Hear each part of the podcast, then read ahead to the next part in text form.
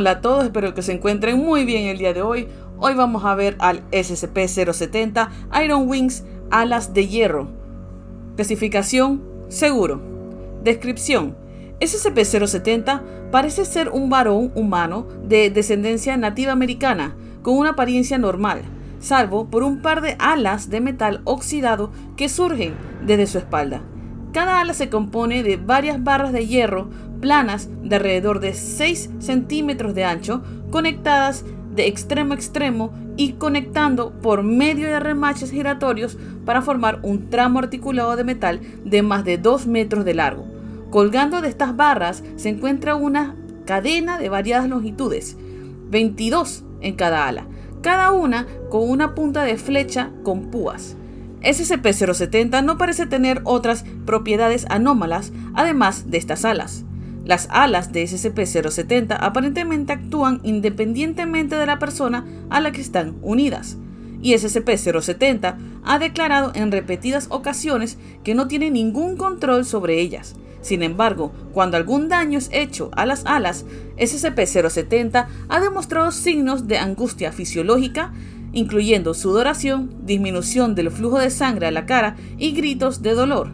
Las alas han sido observadas plegándose y expandiéndose, disparando y azotando las cadenas a alta velocidad, tanto individual como colectivamente, y anclando sus puntas de flecha en hormigón, madera y otros materiales similares. Aunque SCP-070 no ha demostrado una hostilidad declarada hacia el personal, a menudo reacciona violentamente a amenazas percibidas, azotando sus cadenas a los agresores y envolviendo sus cadenas alrededor de su cuerpo en una postura defensiva.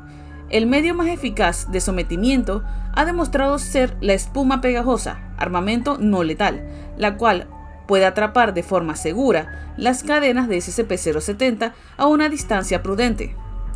A pesar de su aspecto oxidado, las alas y cadenas de SCP-070 son tan fuertes como una aleación de acero de alta calidad. No obstante, también son tan densas como el acero, y SCP-070 no puede moverse como un ser humano normal debido al peso de sus alas. Hasta el momento, SCP-070 ha sido incapaz o no está dispuesto a utilizar sus alas para facilitar la locomoción humana. SCP-070 pasa gran parte de su tiempo anclado a las paredes y techo de su celda de contención, por lo general sedado. Anexo 071, incidente 071. En Not authorized. a las 3.36, SCP-070 ha incumplido la contención. Al personal de seguridad se le informó que SCP-070 parecía estar dormido y recibieron la orden de no involucrarse con él y mantener a otros alejados. Mediante el amarre y anclaje de sus cadenas a las paredes y techo enfrente de él, SCP-070 fue capaz de llevarse a sí mismo, todavía aparentemente dormido, a través del sitio Not authorized. SCP-070 irrumpió en las bodegas de alimentos del comedor cuadro y procedió a hartarse a sí mismo con la comida y agua disponible. Casi 19 minutos más tarde, al parecer saciado, SCP-070 regresó a su cuarto de contención. En ningún momento SCP-070 parece haber despertado. SCP-070 posteriormente afirma no tener conocimiento del acontecimiento. Anexo 070-2. Antecedentes personales. Las entrevistas han revelado que SCP-070 es llamado Not authorized. Y es capaz de recitar el número correcto de seguro social para un ciudadano de los Estados Unidos, el mismo nombre y edad. SCP-070 dice ser miembro de la tribu Kiowa y Not authorized. SCP-070 afirma no saber cómo las alas llegaron a estar. Solo recuerda haber sido despertado en un depósito de chatarra con ellas, tras haber tomado una gran cantidad de peyote la noche anterior. Procedimiento especial de contención.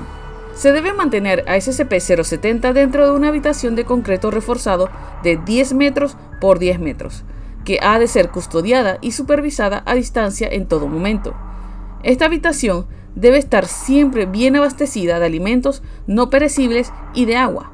Ver documento 070-1C para un completo inventario de estos artículos, así como los servicios y comodidades básicas para los SCP humanoides.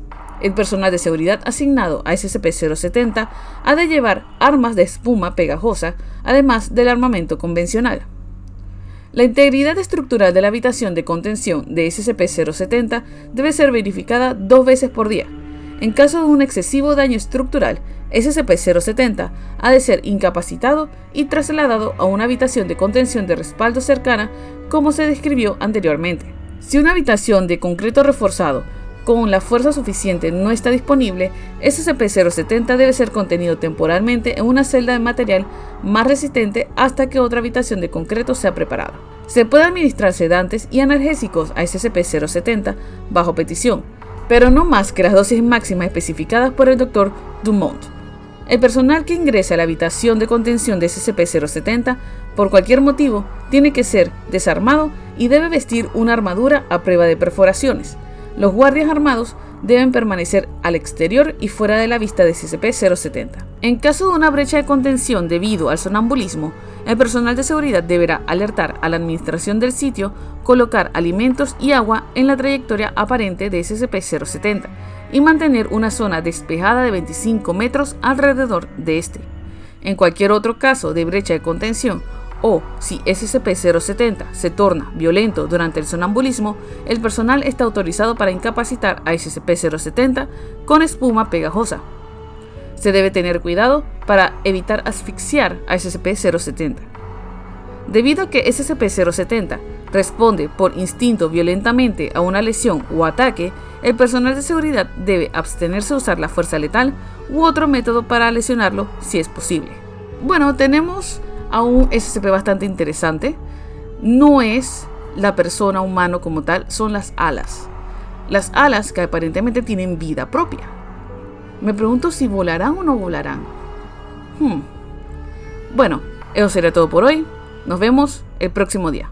Bye.